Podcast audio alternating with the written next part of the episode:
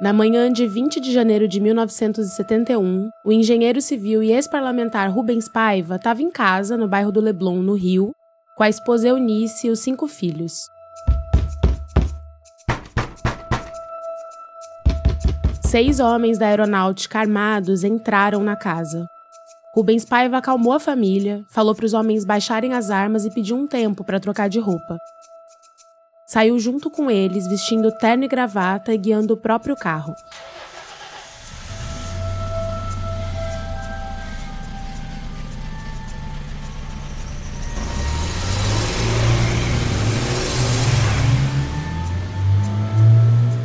Quase quatro meses depois, às nove da manhã do dia 14 de maio, homens da mesma aeronáutica chegaram à Avenida 28 de Setembro, em Vila Isabel, na zona norte carioca o estudante de economia Stuart Angel foi abordado e colocado dentro de um carro. Corta para outra abordagem no mesmo Rio de Janeiro, só que quatro décadas depois. Dessa vez na favela da Rocinha, em 14 de julho de 2013. O ajudante de pedreiro Amarildo Dias de Souza estava indo comprar limão e alho num bar para temperar o peixe da janta de domingo com a esposa Elizabeth e os seis filhos foi interceptado por policiais militares da UPP e levado para averiguação.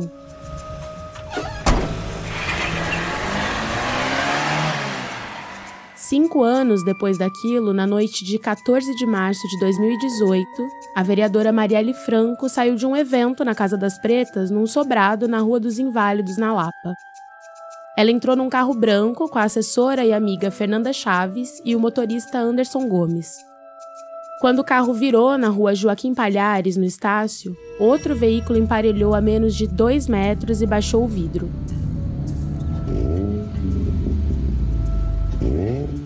Eu sou a Gabriela Montoni e essa é a segunda temporada do podcast Rio Memórias.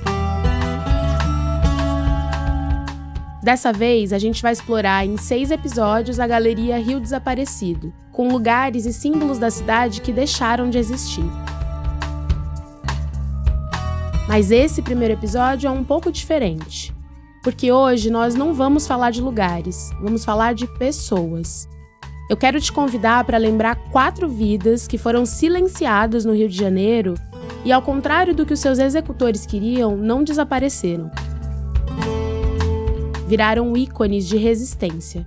Marielle, Amarildo, Stuart, Rubens, presentes.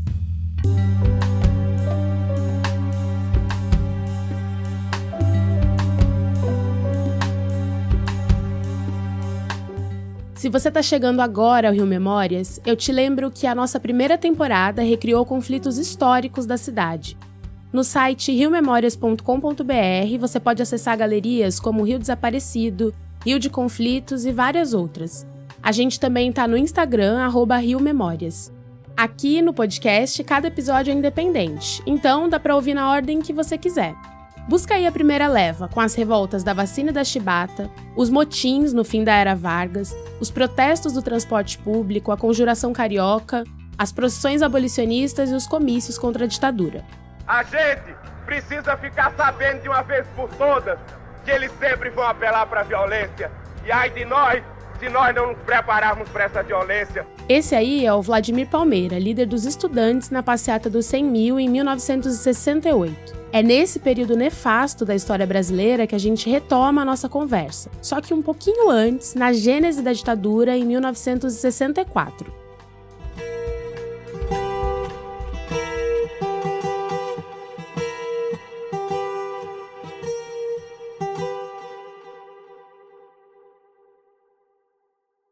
Capítulo 1 Quem matou Rubens Paiva e Stuart Anjo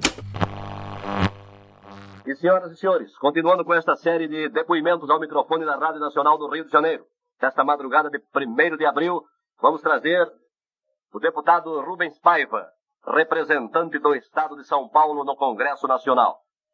Meus patrícios, me dirijo especialmente a todos os trabalhadores, a todos os estudantes e a todo o povo de São Paulo, tão infelicitado por este governo fascista e golpista que neste momento vem traindo seu mandato e se pondo ao lado das forças da reação.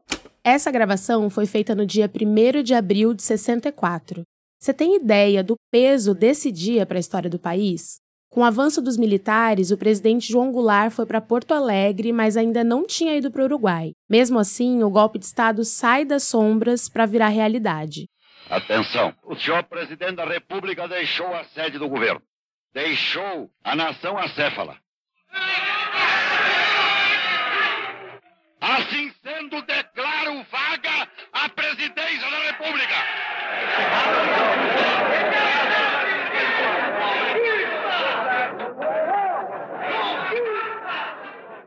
O discurso golpista é do presidente do Senado, Auro de Moura Andrade. Na Rádio Nacional, Rubens Paiva tentava uma última cartada e convocava os trabalhadores e os estudantes para uma greve geral.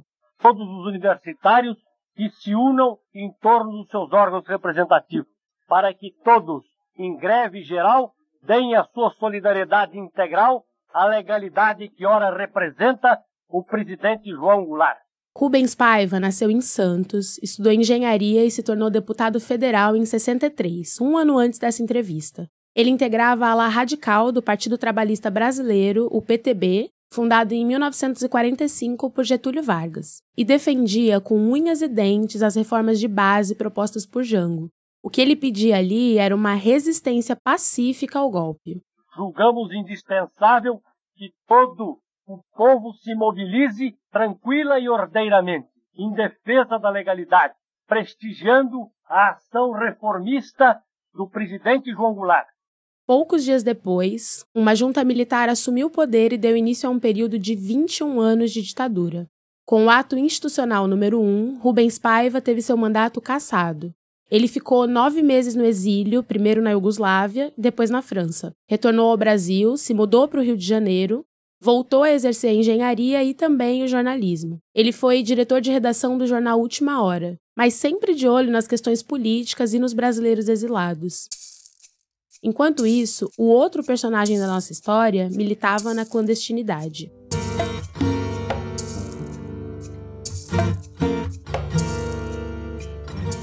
Stuart Edgar Angel Jones tinha sido bicampeão carioca de remo pelo Flamengo e estudou economia na Universidade Federal do Rio de Janeiro. Era o filho mais velho de Zuzu Angel, uma estilista muito famosa na época. Na virada dos anos 60 para os 70, ele entrou para o MR8, o Movimento Revolucionário 8 de Outubro. Era uma dissidência do Partido Comunista Brasileiro, o PCB, que seguia a linha da luta armada como resistência à ditadura. Surgiu em 64 e mais tarde adotou esse nome para lembrar o dia em que Che Guevara foi capturado na Bolívia, em 8 de outubro de 67. Em 68 vem o ato institucional número 5, o AI-5 é do interesse nacional que ponhamos um basta à contra-revolução. A repressão fica cada vez mais feroz.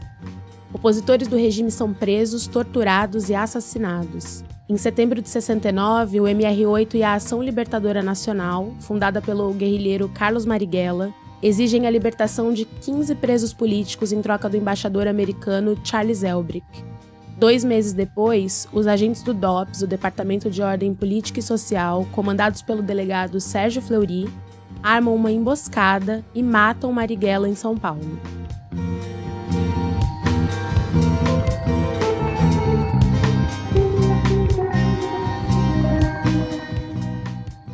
Então chegou a hora de chamar o nosso convidado nesse episódio, que é justamente o biógrafo de Marighella, o jornalista Mário Magalhães, também autor de um livro chamado Sobre Lutas e Lágrimas, uma biografia de 2018. E já já a nossa história vai chegar nesse ano. Mas antes, o Mário Magalhães ajuda a gente a entender aquele cenário ali no fim da década de 60, início de 70, e o risco que cercava os nossos dois personagens, Rubens Paiva como ex-parlamentar de oposição à ditadura e Stuart Angel como militante da luta armada. Um jeito de operar que vinha ganhando corpo desde o golpe de 64.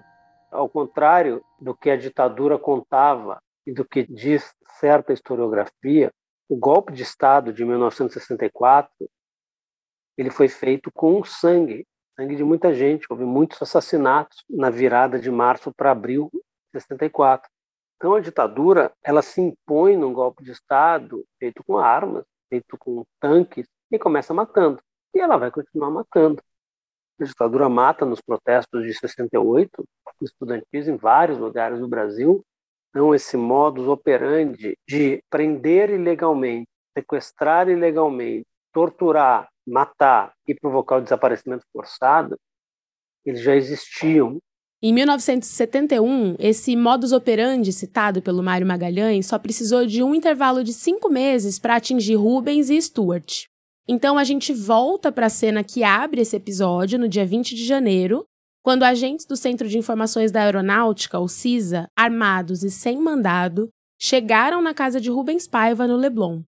O ex-deputado saiu dali guiando o próprio carro até a sede da terceira zona aérea no aeroporto Santos Dumont. Ele tinha 41 anos. Foi a última vez que viu a esposa e os cinco filhos.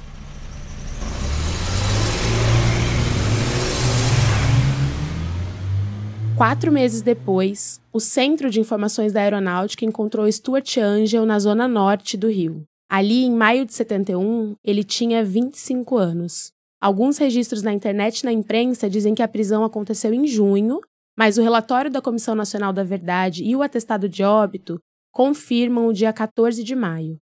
O destino dele naquele dia foi a base aérea do Galeão. Os agentes da repressão queriam arrancar do Stuart informações sobre o guerrilheiro Carlos Lamarca, dirigente do MR8. Como ele se recusou a falar, foi brutalmente espancado e torturado. O relato mais preciso foi feito pelo poeta e ex-guerrilheiro Alex Polari, que também estava preso na base aérea. Pela janela da cela, ele viu as torturas no pátio. No ano seguinte, entregou para Zuzu Angel uma carta com um relato que nenhuma mãe quer ler sobre um filho. Em um momento, retiraram o capuz e pude vê-lo sendo espancado depois de descido do pau de arara. Antes, à tarde, ouvi durante muito tempo um alvoroço no pátio do CISA. Havia barulho de carros sendo ligados, acelerações, gritos e uma tosse constante de engasgo, e que pude notar que se sucedia sempre às acelerações. Consegui com muito esforço olhar pela janela que ficava a uns dois metros do chão e me deparei com algo difícil de esquecer junto a um sem número de torturadores, oficiais e soldados, Stuart, já com a pele semi-esfolada, era arrastado de um lado para o outro do pátio, amarrado a uma viatura e de quando em quando obrigado, com a boca quase colada a uma descarga aberta, a aspirar gases tóxicos que eram expelidos. No caso do Rubens Paiva, ele começou a ser torturado no mesmo dia em que foi capturado, na terceira zona aérea. Depois foi transferido para o quartel do Primeiro Exército na rua Barão de Mesquita. Tanto ele como Stuart foram dados como desaparecidos. E aí começou uma luta em busca da verdade, com duas mulheres à frente das cobranças. Eunice Paiva, esposa do Rubens, e Zuzu Angel, mãe do Stuart.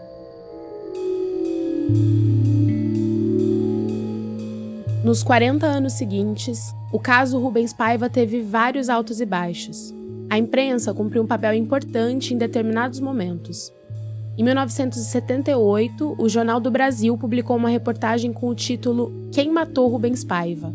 Em 86, já no governo Sarney, a revista Veja entrevistou um ex-segundo-tenente do Exército que também era médico psicanalista e falou que o corpo do ex-deputado tinha sido esquartejado. Em 2014, o jornal O Globo publicou depoimentos de alguns militares envolvidos no caso. Aquela altura, com a Comissão Nacional da Verdade instaurada no governo Dilma Rousseff, já dava para ter uma ideia mais precisa do que aconteceu. Rubens Paiva foi preso em casa, interrogado e agredido na terceira zona aérea, torturado e morto no quartel da Barão de Mesquita. As investigações apontaram como seu assassino um ex-tenente ligado ao Centro de Informações de Segurança da Aeronáutica, chamado Antônio Fernando Rios de Carvalho, o ex-parlamentar foi enterrado no Alto da Boa Vista, mas logo depois removido para o Recreio dos Bandeirantes, que ainda era uma área pouco habitada nos anos 70. Em 73, os restos mortais foram desenterrados, colocados em uma lancha e jogados em alto mar. Essa operação teria sido comandada pelo então capitão do exército Paulo Malhães, que torturou e matou vários presos políticos na Casa da Morte, em Petrópolis. Ele confirmou a informação ao jornal O Globo, mas depois negou no depoimento à Comissão da Verdade. Senhor recebeu, senhor declarou, acho que saiu no Globo, o senhor recebeu uma missão para assumir com a ossada do Rubens Pai. Hum. É. Mas quem executou essa missão não fui eu. Por uma coincidência só. Quem teria que ter exercido, quem teria que ter feito era eu. O senhor não fez por quê? Porque eu tive uma outra missão. Eu só disse que fui eu porque eu acho uma história muito triste quando a família leva 38 anos dizendo que quer saber o paradeiro do. Eu não sou sentimental, não, mas tenho as minhas crises. Então, o Paulo Malhães, um torturador e assassino confesso, disse que mentiu sobre a autoria daquela missão porque estava sensibilizado com a família do Rubens Paiva, queria acabar com aquela história. E colocou a culpa na imprensa que não soube interpretar as declarações dele. Cristo falava por parábolas. Um mês depois desse depoimento, em 2014, o coronel teve sua casa invadida por três homens encapuzados e foi assassinado por asfixia. Com ele, provavelmente morreram outras informações. O principal motivo da prisão do Rubens Paiva em 1971 também demorou muito para vir à tona. Depois eu vim a saber, isso recentemente que eu vim a saber disso, que ele era pombo correio. O que irritou os militares foi o fato de que o ex-deputado intermediava a correspondência entre os militantes Helena Bocaiúva, que estava exilada no Chile, e Carlos Alberto Muniz, que usava o codinome Adriano e integrava o MR8. O mesmo MR8 que tinha em suas fileiras o jovem Stuart Angel.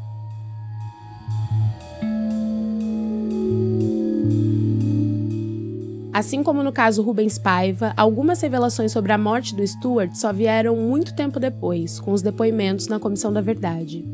O preso era levado para o subterrâneo e lá submetido às mais cruéis torturas. Esse é o advogado José Bezerra da Silva, que serviu como soldado na base aérea do Galeão entre 71 e 79. Ele foi um dos militares perseguidos e torturados pelos colegas por causa de discordâncias com o regime. Eu estava entrando na enfermaria e vi um jovem ser tirado de uma viatura encapuzado. Tiraram o capuz dele, ele estava apavorado, alucinado. Quando foi lá por volta de uma, duas horas da manhã, pediram por telefone que nós dessemos acesso a uma ambulância que vinha do hospital logo ali do lado. Quando a ambulância entrou e quando a ambulância saiu, 20 minutos, meia hora depois, foi dito que nada mais podiam fazer pelo príncipe. No dia seguinte, nós ficamos sabendo que tratava-se do Stuart Edgar de Angel. Nos anos 70, depois de receber a carta de Alex Polari descrevendo as torturas, Zuzu Angel mergulhou numa procura incansável pelo filho e carregou essa causa no seu trabalho como estilista. Fez desfiles e coleções com referência ao tema, virou uma importante defensora dos direitos humanos. Em abril de 76, entregou ao Chico Buarque um documento que dizia: Se eu aparecer morta por acidente ou outro meio, terá sido obra dos assassinos do meu amado filho. Uma semana depois, o carro que ela dirigia na madrugada do dia 14 de abril derrapou na saída do túnel Dois Irmãos, em São Conrado, bateu na mureta e capotou. Testemunhas afirmaram que o carro foi jogado para fora da pista após ser fechado por outro veículo. Mais de 10 anos depois, a Comissão Especial dos Desaparecidos Políticos julgou o caso e concluiu que o acidente aconteceu por causas não naturais, responsabilizando o regime militar. A Comissão Nacional da Verdade divulgou hoje uma foto que identificaria um militar na cena do acidente que matou a estilista Zuzu Angel, mãe de Stuart Angel, um dos desaparecidos da ditadura. A imagem mostra o coronel Fred Perdigão em frente ao carro acidentado em 1976. Em 2013, quase quatro décadas depois da morte de Zuzu, o sargento Abílio Correia de Souza, codinome Pascoal, foi apontado como principal torturador de Stuart e o último a vê-lo ainda vivo na cela. O estudante recebeu o status de desaparecido político da ditadura no relatório final da Comissão da Verdade. Diante das circunstâncias do caso e das investigações realizadas, pode-se concluir que Stuart Edgar Angel Jones foi vítima de desaparecimento forçado em ação perpetrada por agentes do Estado brasileiro, em contexto de sistemáticas violações de direitos humanos promovidas pela ditadura militar implantada no país a partir de 1964. A impunidade é o maior combustível da barbárie. Aqui, de novo, o jornalista Mário Magalhães. Quando não se pune um crime, o que se faz é autorizar novos crimes da mesma natureza, porque quem vai cometê-los sabe que não vai ser punido. Até hoje não foram punidos os assassinos e responsáveis pelo desaparecimento, os torturadores do deputado Rubens Paiva, do estudante guerrilheiro Stuart Angel. Ou seja, a história ela vai se repetindo, ela se repete sobretudo, primeiro, porque o Estado tenta sufocar aqueles que dizem não e que não aceitam a opressão do, do Estado, e a impunidade estimula a que esses crimes né, de lesa humanidade, muitos deles, venham a se repetir. Se a impunidade marca os crimes cometidos na época da ditadura, ela também se arrasta pela transição democrática e chega até os dias de hoje. De lá para cá, o Brasil ganhou uma nova Constituição, eleições diretas e independência dos poderes. Mas essa democracia é para quem? É para todos? Com o inchaço populacional, principalmente nos grandes centros, vem um aumento dos índices de criminalidade, a repressão avança, a chamada guerra ao tráfico ganha força e as milícias surgem nas sombras. E justamente no momento em que a Comissão da Verdade tentava desvendar aqueles crimes ocorridos décadas antes, a violência do Estado continuava agindo. Agora, com um recorte racial e social ainda mais demarcado, batendo de frente com a população negra e pobre. Capítulo 2 Cadê o Amarildo?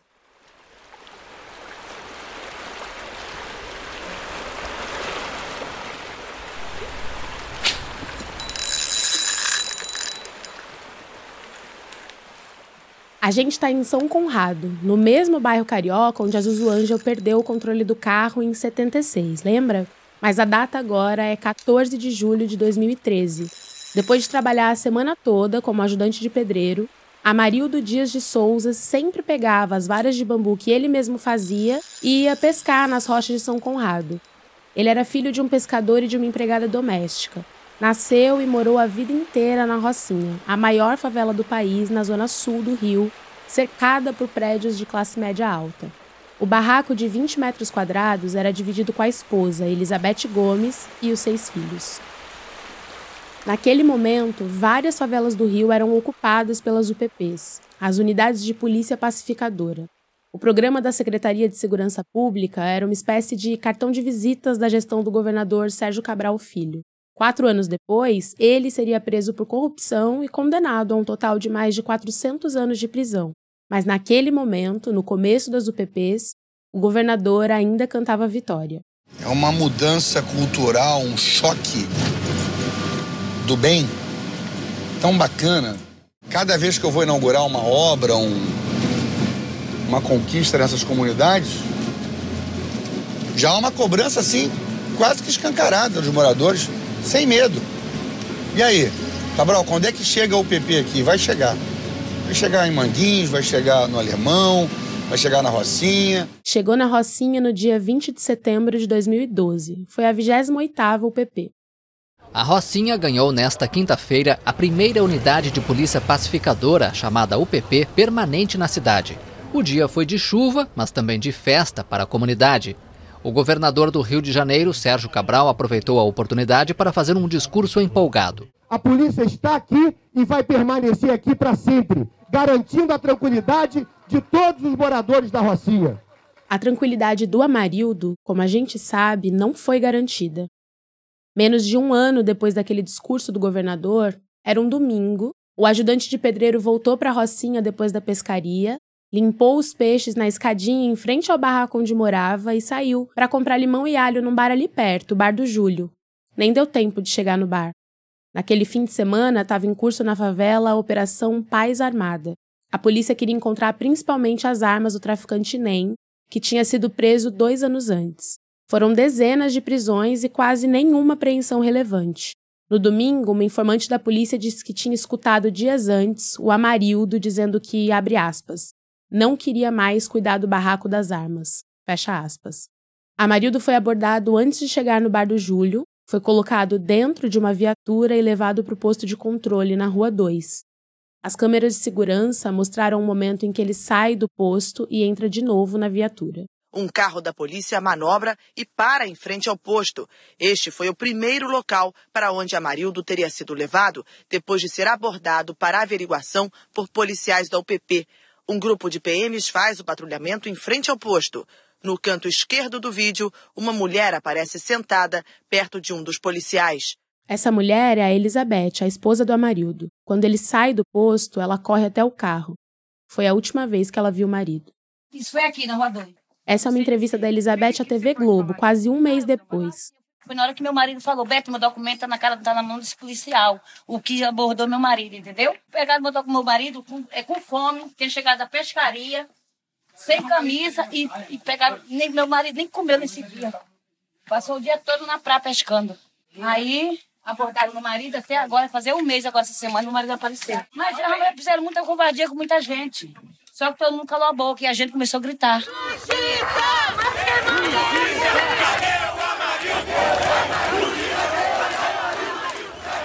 Mesmo sabendo que corria risco, a Elizabeth registrou o desaparecimento do marido na 15ª DP, na Gávea, e liderou protestos ao lado dos moradores da Rocinha. O Rio vivia o clima das jornadas de junho de 2013, e a pauta ganhou força nas manifestações, até em outras cidades. O major Edson Santos, comandante da UPP, disse que o Amarildo tinha sido liberado, que o desaparecimento dele era obra de traficantes. Para esconder as evidências, o major desligou câmeras da sede da unidade, desativou o GPS da viatura, armou testemunhos falsos e tentou ligar Amarildo e Elizabeth ao tráfico. A investigação só avançou por causa da pressão popular e da atuação de figuras como o delegado Orlando Zacconi e o deputado Marcelo Freixo, que presidia a Comissão de Direitos Humanos da Assembleia Legislativa. Por fim, foi revelado o que tinha acontecido. Sob as ordens do Major Edson e do Tenente Luiz Medeiros, a viatura levou Amarildo até um pequeno depósito que ficava entre a encosta do morro e os contêineres que eram usados como sede da UPP. Ali aconteceu uma sessão de tortura de 40 minutos, com descarga elétrica, asfixia e afogamento. O ajudante de pedreiro não resistiu e morreu. Aos 47 anos, ele foi mais uma vítima da tortura um mal que atravessa a história do Brasil como uma espécie de herança. Das ditaduras e da escravidão. Aqui novamente o Mário Magalhães. Um dos principais instrumentos de tortura da ditadura era o pau de arara. O pau de arara é um instrumento de tortura herdado da escravidão.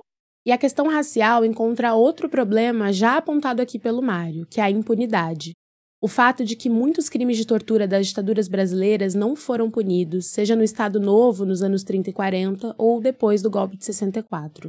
Deu no quê? Deu na manutenção do que é uma prática corriqueira e generalizada nas delegacias do Brasil, que é a prática da tortura, sobretudo contra jovens, sobretudo contra negros e, sobretudo, contra pessoas pobres, moradoras de comunidades pobres do país inteiro. Quando a polícia militar chega a um bairro de classe média para cima, de média alta, um bairro de elite, ela não sai atirando. Quando a PM chega num bairro pobre, onde vivem pessoas pobres e miseráveis, a PM atira. E assim são mortas crianças que estão em casa, estudando, estão passando, o trabalhador.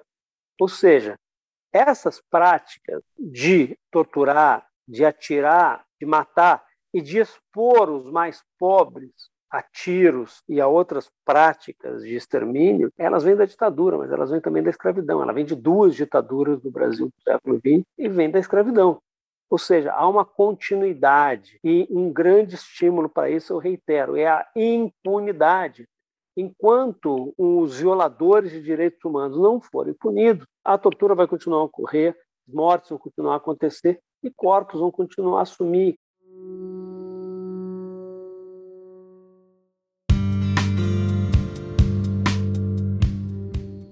Amarildo virou um símbolo de tantos assassinatos que continuam acontecendo em periferias do Brasil inteiro. O caso virou objeto de estudo de muitos pesquisadores, entre eles uma mulher criada no Complexo de Favelas da Maré, que cursou a pós-graduação em Administração Pública na Universidade Federal Fluminense, a UF. e escreveu uma dissertação com o título UPP A Redução da Favela a Três Letras. Eu quero convidar você que está ouvindo para lembrar e honrar a história dessa mulher.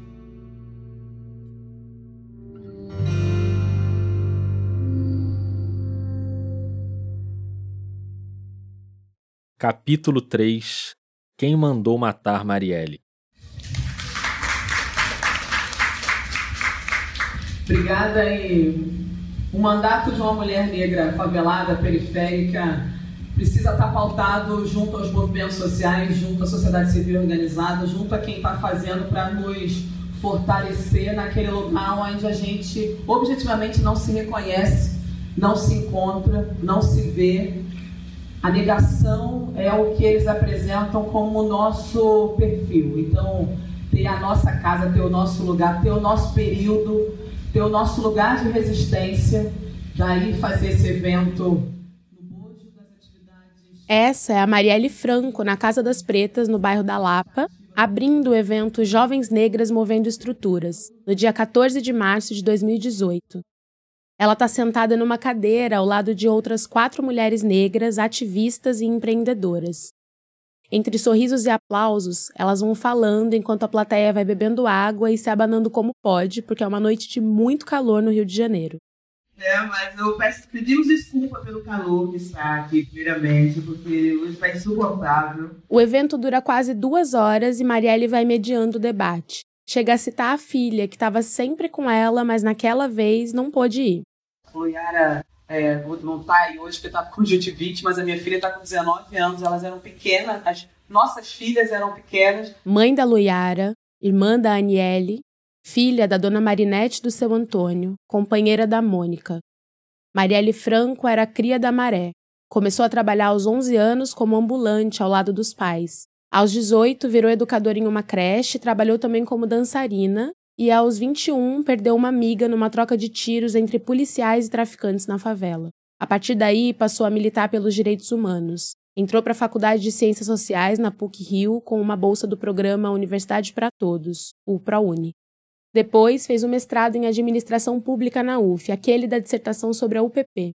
Marielle era uma estudiosa de segurança pública, denunciava casos de abuso policial e tinha uma postura crítica à intervenção federal na segurança do Rio um dia histórico, infelizmente, de dor, principalmente para quem é favelado e quem é favelado, quando. Essa é uma entrevista concedida à Ponte Jornalismo, menos de um mês antes daquele evento na Casa das Pretas de supetão na última sexta-feira, o presidente legítimo Michel Temer, não só pelas ameaças de retirada do direito à reforma da Previdência, por exemplo, né, via PEC, como também estabelece uma intervenção federal no estado do Rio de Janeiro. Aquela altura, Marielle falava de segurança pública com muito conhecimento de causa. O envolvimento com a política começou em 2006, quando ela se tornou assessora do deputado estadual Marcelo Freixo. Como servidora da Assembleia Legislativa, ela coordenou a CPI das milícias. Ajudava a denunciar a violência policial, mas também dava assistência às famílias dos policiais mortos em confrontos. O maior passo veio em 2016, quando se lançou candidata a vereadora pelo PSOL. Eu sou Marielle Franco. Mulher, negra, mãe da favela. Eu sou porque nós somos. Resultado: recebeu 46.502 votos, a quinta maior votação entre todos os candidatos do Rio e a segunda mulher mais votada nas câmaras do Brasil inteiro. No dia 1 de janeiro de 2017, ela estava pronta para tomar posse no Palácio Pedro Ernesto. Estou aqui com a vereadora Marielle Franco, que está na sua primeira legislatura. Marielle, primeira vez como vereadora, quais são as expectativas? Gabi, acho que muitas. É, o tamanho da expectativa, acho que para além do eleitorado, né? As pessoas vão descobrindo o trabalho e só vai crescendo a expectativa de 2017. Marielle implantou um mandato coletivo e todas as decisões eram tomadas em conjunto com as assessoras e as funcionárias do gabinete, sempre em diálogo com vários setores da sociedade. Ela levou para a Câmara pautas sociais, raciais e de gênero não só apresentava projetos, como fazia discursos contundentes na tribuna, sem se intimidar com os frequentes ataques machistas. A minha palavra é a palavra de mulher, mas vale. Não é só a palavra de homem que vale, não. E outra coisa, vale mais, inclusive, do que meia dúzia aqui que desce falando gracinha no elevador para assessoria com relação às questões do PL da visibilidade lésbica ontem. Então, eu estou dispondo os microfones, claro que com a anuência da presidência, que cada um se inscreva para falar no microfone. Nem fazer piada no elevador e nem muito menos achar que a palavra que vai valer aqui é só a palavra de homem, que é a palavra de mulher que vai valer também. Uma vereadora atuante, com princípios muito definidos que incomodava os donos do poder, inclusive os donos do poder paralelo, como os milicianos. Era esse cenário naquele 14 de março de 2018 na Casa das Pretas. E acho que esse é um momento, um ano para reflexão, para pensar os nossos movimentos e a nossa ocupação dos espaços. A gente está com um movimento de mais mulheres na política, mais mulheres no poder, mais mulheres nos espaços de decisão, porque só assim a gente vai ter a política pública qualificada. Marielle saiu dali aplaudida.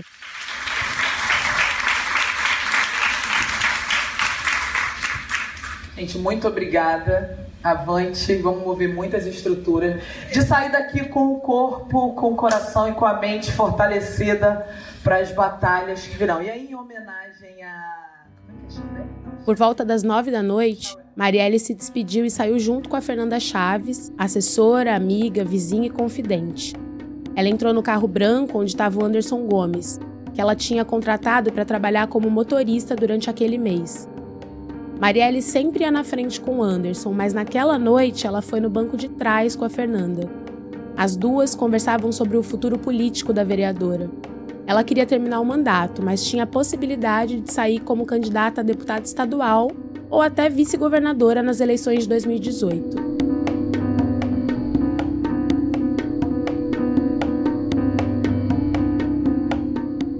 No meio do caminho entre a Lapa e a Tijuca, no bairro do Estácio, um outro carro emparelha pelo lado direito. Um homem baixo vidro traseiro e com uma pistola automática 9mm faz 13 disparos.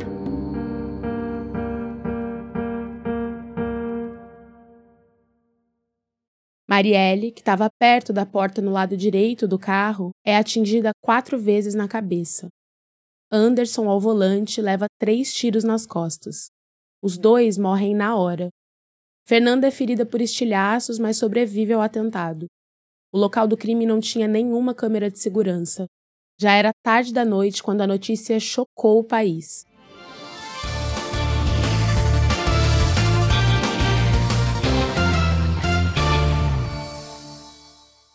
A vereadora Marielle Franco, do PSOL, foi assassinada a tiros agora à noite no centro do Rio de Janeiro. Ela estava num carro, o motorista também morreu e esse carro foi cercado pelos criminosos e atingido por uma sequência de disparos. Marielle tinha 38 anos e Anderson tinha 39. O motorista deixou a esposa, Agatha Reis, e o filho Arthur, que na época tinha um ano e dez meses. No dia seguinte, o velório levou milhares de pessoas ao centro do Rio. As manifestações se espalharam pelo país e as perguntas ganharam força. Quem matou Marielle Franco? Quem matou Anderson Gomes? Esse é o Heraldo Pereira, no Jornal das 10 da Globo News. Essa execução covarde, brutal, intolerável, em vez de calar, levou hoje às ruas do Brasil numa comoção poucas vezes vista, milhares de pessoas. E elas se fizeram presentes. Foi sob aplausos de uma multidão que os caixões com os corpos da vereadora Marielle Franco e do motorista Anderson Pedro Gomes chegaram à Câmara dos Vereadores do Rio. Na escadaria, homenagens à mulher que representava diferentes vozes.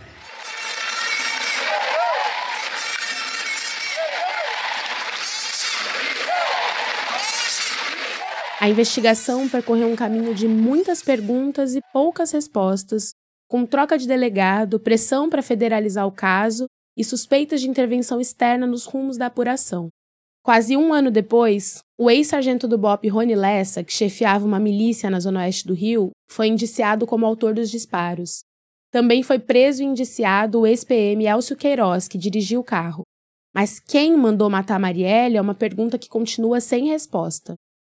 E como disse o Mário Magalhães sobre os casos do Rubens Paiva, do Stuart Angel e do Amarildo, Aqui também se trata de uma vitória da impunidade.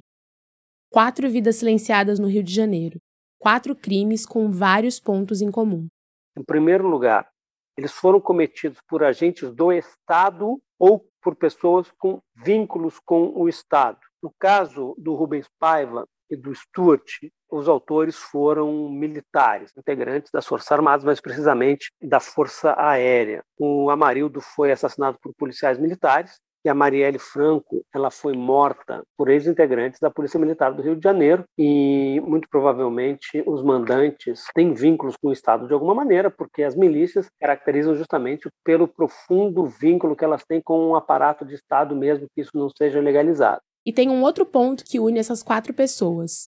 Elas representavam um lado mais fraco. Elas defendiam, tendo ou não origem nas comunidades mais pobres, elas defendiam as pessoas mais pobres e elas defendiam pessoas mais pobres contra o poder do Estado, seja numa ditadura como a, a que vigorou de 64 a 85, seja no Estado mantendo práticas dos tempos da ditadura. Nós temos um outro aspecto que chama a atenção. Três são, entre aspas, desaparecidas. Reiterando, as famílias não tiveram o direito de enterrar essas pessoas. Elas foram sumidas. Dessas quatro pessoas, três foram torturadas e nunca a tortura, com ditadura ou sem ditadura, foi aceita pela legislação brasileira ou nos costumes da civilização. Nós temos das quatro, duas pessoas que cresceram em comunidade, moraram em comunidade. A Marilda ainda morava, a Marilda na Rocinha, né? Marielle, a Marielle na Maré. Dos quatro, dois são negros, né? A Marielle e a Marildo. Ou seja, há muitas coisas em comum nesses quatro crimes.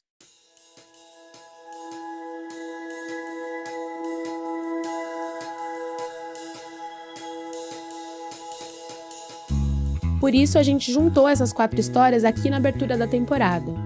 Eu sei que são memórias doídas, mas eu espero que o episódio tenha feito você refletir sobre o que sempre aconteceu e continua acontecendo no nosso país. Eu agradeço demais ao Mário Magalhães que ajudou a gente nessa jornada. E se você ainda não leu, recomendo que procure o livro do Mário sobre o ano de 2018. O título é Sobre Lutas e Lágrimas além, claro, da biografia Marighella, o guerrilheiro que incendiou o mundo.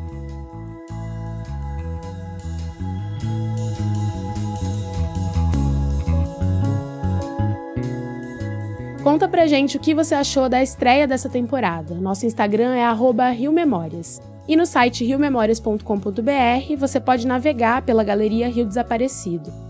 A partir da próxima semana, você vai conhecer aqui no podcast lugares do Rio que não existem mais.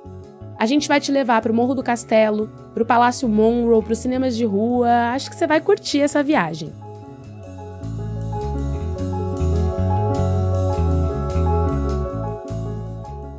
Esse podcast é uma produção da Escuta Aqui, com coordenação do Rodrigo Alves, que também faz as locuções adicionais e escreve os roteiros. A supervisão de roteiro é do Thales Ramos. A Jamile Boulay é a nossa produtora e foi ela que entrevistou o Mário Magalhães.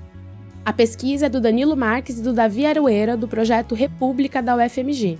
A Clara Costa faz a montagem, a edição e a sonorização. E a trilha sonora original, incluindo essa música que você está ouvindo agora, é do Gabriel Falcão. Nesse episódio você ouviu áudios de TV Globo, Globo News, Rio TV Câmara, Rádio Nacional, Ponte Jornalismo, o canal da Karina Comete e o canal Comissão Nacional da Verdade no YouTube. Eu sou a Gabriela Montoni, historiadora e apresentadora do Rio Memórias. A gente se encontra de novo na próxima semana, combinado? Um beijo e até lá! O Rio Memórias é patrocinado pelo Ministério do Turismo, Prefeitura da cidade do Rio de Janeiro, Secretaria Municipal de Cultura, pelas empresas Norsul e Casnar Leonardos por meio da Lei de Incentivo à Cultura e pelo banco BTG Pactual, Adam Capital e Concremate por meio da Lei Municipal de Incentivo à Cultura, Lei do ISS. Obrigado e até o próximo episódio.